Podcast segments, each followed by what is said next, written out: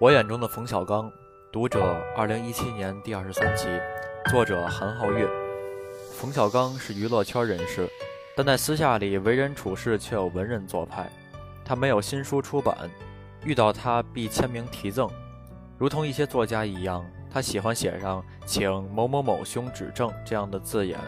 短信往来也必以兄相称，言语雅气。在媒体上，冯小刚是备受争议的人物。而这些争议往往源于他的言论，不排除有些言论是有意为之，但大多数情况下，他说的那些登上媒体头条的话，只不过是性情所致，脱口而出。他当春晚导演那年，发布会这么严肃的场合，都没挡住他使用“聋子不怕雷，咱也倒一回”这样的口语化表达。或许可以这么说，如果没有像冯小刚这么爱开炮的人，娱乐圈会寂寞许多。我第一次见冯小刚，差不多是十年前，那是一个饭局，我第一个到，没过几分钟，冯小刚第二个到，我俩握手寒暄，没有初次见面的冷场。吃饭的包厢里，主宾席的椅子上有一个细长的高挑背儿，有点夸张。冯小刚指着这本该由他坐的这把椅子说：“这什么玩意儿？赶紧叫服务员给我换一个。”我们默契的哈哈大笑。他对一切贵族和伪贵族的东西深恶痛绝，如同在电影《大腕》里表现的那样。冯小刚拍《非诚勿扰二》时，几位朋友去海南的片场探班，到达的第一天晚上，有当地官员请吃饭，冯小刚没法不出席，就委屈几个哥们儿说一块去吧。当天的饭局有他在场，宾主尽欢，来来往往的人都假装认识了不少朋友。饭局结束回酒店的路上。冯小刚在车里对助理说：“跟服务员说一下，给我下碗清水面，今晚没吃饱。”在我把青春献给你一书中，冯小刚写过这样的细节：他觉得最美味的是把几个吃剩的菜混在一起加热再吃。由于放了一段时间，那些葱段、姜末都入了味儿，扒了一碗白饭下肚，比任何山珍海味都香。参加过盛大宴席的冯小刚在路上打电话跟服务员要一碗面吃，这个插曲给我留下了深刻印象。拍电影对于冯小刚来说已是熟练活了，所以看他拍片是十分舒服的事情。片场没有紧张气氛，所有人员各司其职，一切准备就绪。冯小刚坐在监视器前，看的时候多，说的时候少，即便有话也言简意赅。演员们也都了解他的风格。一场戏拍几次就过了。冯小刚在拍唐山大地震一九四二时，都在片场落过泪，那是因为感情太投入了。可惜我没有亲眼看到过这样的情形。他在拍摄自己擅长的喜剧片时是冷静从容的，偶尔有一丝倦怠，这大概是他几次说想要息影的原因吧。许多人惧怕冯小刚，觉得他脾气大不好惹，这恐怕是个误会，因为名声在那里。凡是需要他公开露面的场合，他都得要起范儿，用自己的气场来彰显存在。人们也习惯了这样的冯小刚。记得在拍摄《私人定制》的时候，有一次中午收工吃饭，大家领了盒饭，各自找地方吃。我推开一扇紧闭的门，房里只有冯小刚在硕大的餐桌前独自吃饭，吃的东西也简单，和盒饭差不多，只不过有一瓶专门从北京带来的二锅头。片场下的冯小刚有点沉默，我在那儿陪着他一起用午餐，从一点小事聊起。冯小刚兴致渐浓，后来又有几个朋友加入，结果那次午饭聊了许多，关于电影的，关于八卦的，关于社会时事的，那是一顿开心的午饭，我也就此对他有了更多的了解。真实的冯小刚其实是有些内向的，偏于安静，喜欢独处的人。后来每每想起他一个人在偌大的房间里吃饭，背影有些寂寥，再联想到那个被连篇累牍报道的冯小刚，不由得产生这样的疑问：我所见到的和那个被媒体塑造出来的冯小刚，真的是同一个人吗？二零一七年四月，有关冯小刚的大动作是他要拍《芳华》，相关信息传递出他对这部影片举重若轻的态度。《芳华》是文工团题材。对于现在的年轻观众来说，这个故事距离他们有点遥远。冯小刚表达过这样的观点，大意是像他这样拥有丰富社会资源的导演，应该拍一些有意义的电影，或许是在这种心态的驱使下，他能够不断尝试新题材。他的这种尝试被外界形容为任性。拍《集结号》是对战争片的突破，拍《一九四二》是对苦难题材的突破，拍《私人定制》是对审查尺度的突破，拍《我不是潘金莲》是对时政热点的突破。有些是外界评价的，有些是他自己诠释的。在中国第五代三大导演中，冯小刚出身最低，起点也不算高，但在对电影艺术的追求中，反倒是他体现出不一样的执着。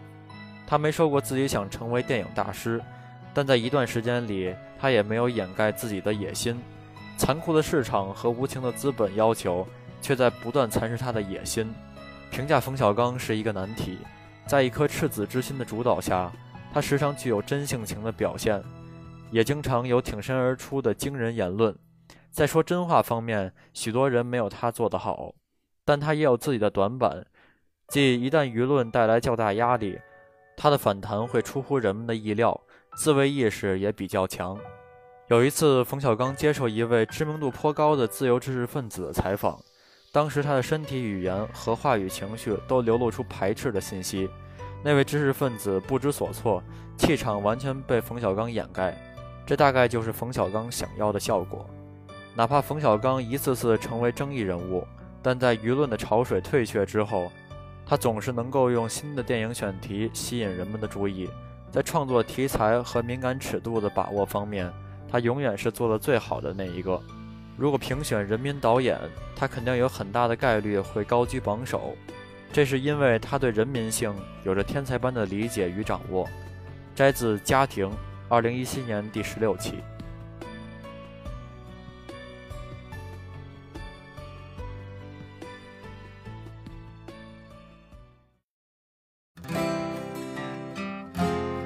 您刚刚收听到的是《读者》，由静夜星火演播。如果您喜欢这篇文章，不要忘记点击订阅和喜欢，您的鼓励就是星火进步最大的动力。那是我日夜思念、深深爱着的人啊，到底我该如何表达？他会接受我吗？也许会跟他说出那句话，注定我要浪迹天涯，怎么能有牵挂？梦想总是遥不可及，是不是应该放弃？花开花落又是一季，春天啊，你在哪里？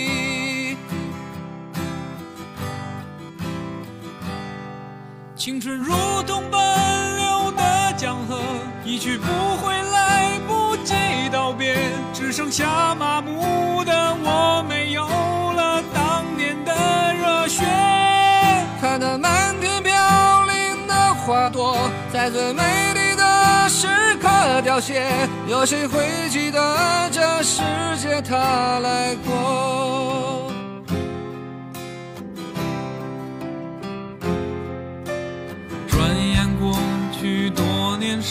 间多少离合悲欢，曾经志在四方少年，羡慕南飞的雁。各自奔前程的身影，匆匆渐行渐远，未来在哪里平凡？